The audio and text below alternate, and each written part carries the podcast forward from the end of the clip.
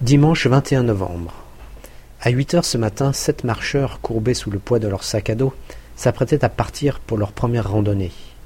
Même à l'occasion d'une courte balade, il vaut mieux emporter avec soi des vêtements chauds. Très souvent, la fin du printemps ressemble étrangement à l'hiver, et la température peut chuter très rapidement.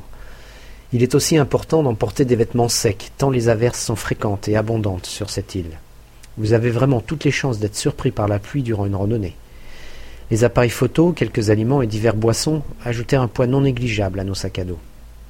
À huit heures et demie, notre petite troupe se mit en route pleine d'enthousiasme, et les premiers kilomètres furent avalés en moins d'une heure. Cependant, alors que la pente se faisait plus raide, le train ralentit très nettement, et nous adoptèrent un pas plus tranquille, la plupart d'entre nous n'étant pas encore habitués à fournir de tels efforts. Le chemin pour atteindre la baie américaine est une suite de rivières encaissées au fond de profondes vallées.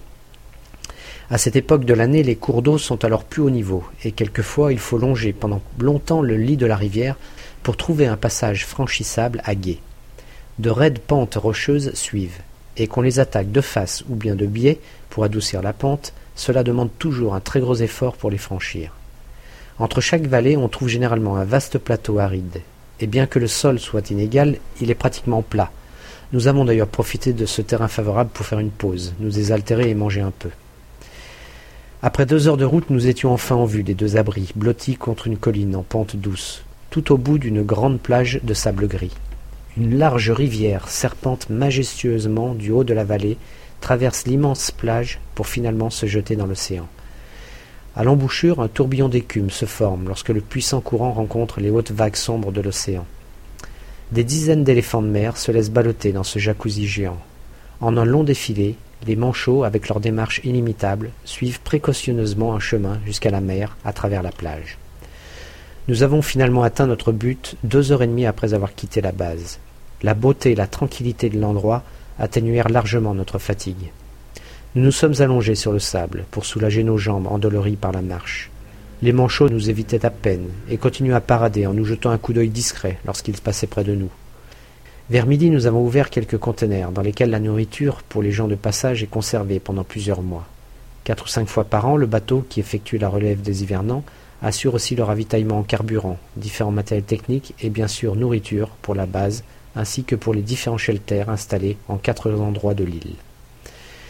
L'essentiel de la nourriture est à base de boîtes de conserve, mais avec un peu d'imagination et quelques connaissances culinaires, il est possible de se concocter un repas complet et plus ou moins équilibré. Nous avons donné les restes de notre repas aux nombreux oiseaux, mouettes, pétrels géants, kionis, squois, qui voltigeaient au-dessus de nous en poussant leurs cris stridents.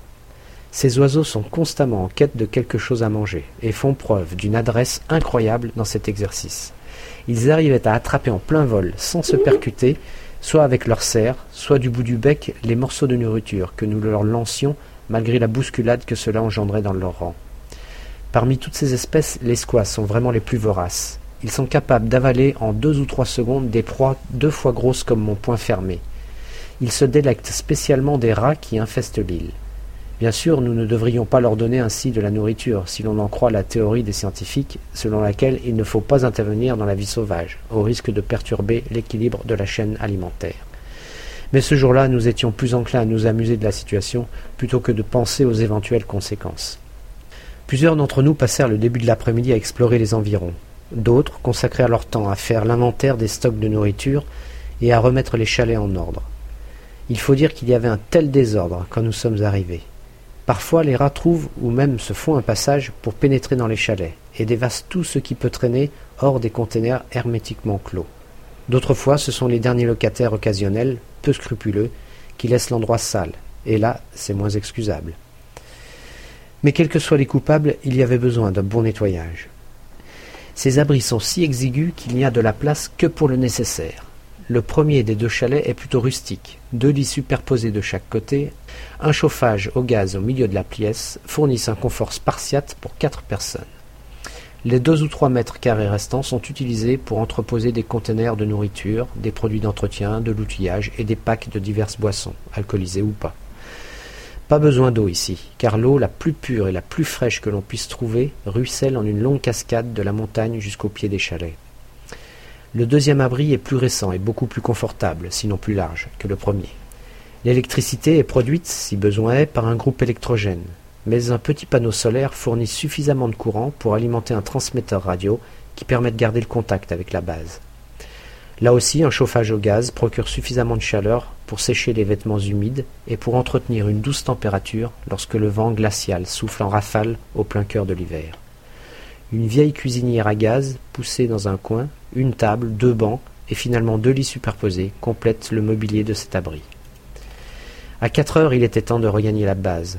Nous avons donc rechargé nos sacs à dos et nous nous sommes remis en route. Une fois à la base, j'ai repensé avec un peu de vague à l'âme à cette excellente journée passée, ne sachant pas vraiment quand je pourrais à nouveau partir en randonnée. Cependant, cette première expérience en dehors de la base m'a donné un avant-goût des futures randonnées sur plusieurs jours.